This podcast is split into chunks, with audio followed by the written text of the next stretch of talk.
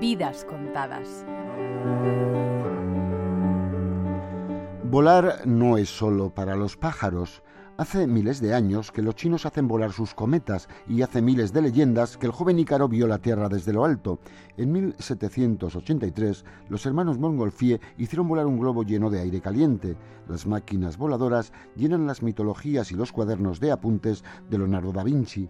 Hace más de 100 años, en los arenales de Kitty Hawk, en Carolina del Norte, los hermanos Wright completaron el primer vuelo a motor de la historia. Fueron los primeros en aplicar, sin saberlo, la ecuación de los fluidos de Bernoulli. Significa que cuando la corriente de aire que pasa por debajo de las alas es más lenta que la que pasa por encima de ellas, la corriente tira hacia arriba y hace subir al avión. Así saltó al aire el aeroplano de los Wright y así siguen saltando los reactores de hoy en día.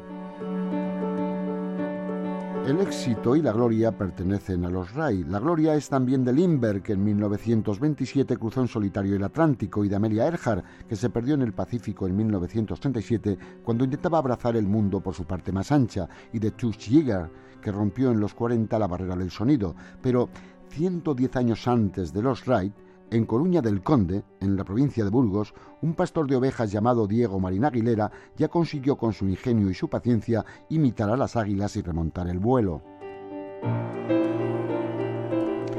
Los aviadores españoles del Ejército del Aire lo consideran un as y un pionero y levantaron el monolito que puede verse en la plaza de su pueblo. Sus biógrafos, que los tiene, hablan de su inteligencia natural, de la que nacieron diversos inventos que facilitaron el trabajo de sus vecinos, un artilugio para mejorar el funcionamiento del molino que aún se conserva en Arandilla, otro para aserrar los mármoles de Espejón, otro para la máquina de batanes. Consiguió con trampas cebadas con carne putrefacta, alas de buitre y otras aves de rapiña en cantidad bastante para fabricar una máquina a la que llamó ornitóptero.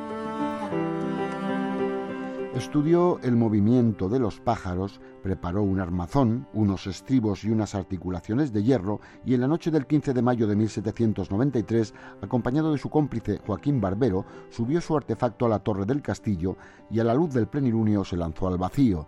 Le vieron cruzar el río y volar 461 varas castellanas, unos 400 metros. Su premio no fue la gloria, sino la burla y la mofa de sus paisanos que le creyeron loco y dieron fuego al artefacto. Enfermó de melancolía, tal vez de envidia de las aves haciendo loopings. Seis años después de su hazaña, murió en su pueblo. Diego Marín Aguilera tenía 44 años y otros tantos sueños truncados. Murió solo, como las águilas, que, a diferencia de los cuervos, jamás vuelan en bandada. Gonzalo Ujidos, Radio 5, Todo Noticias.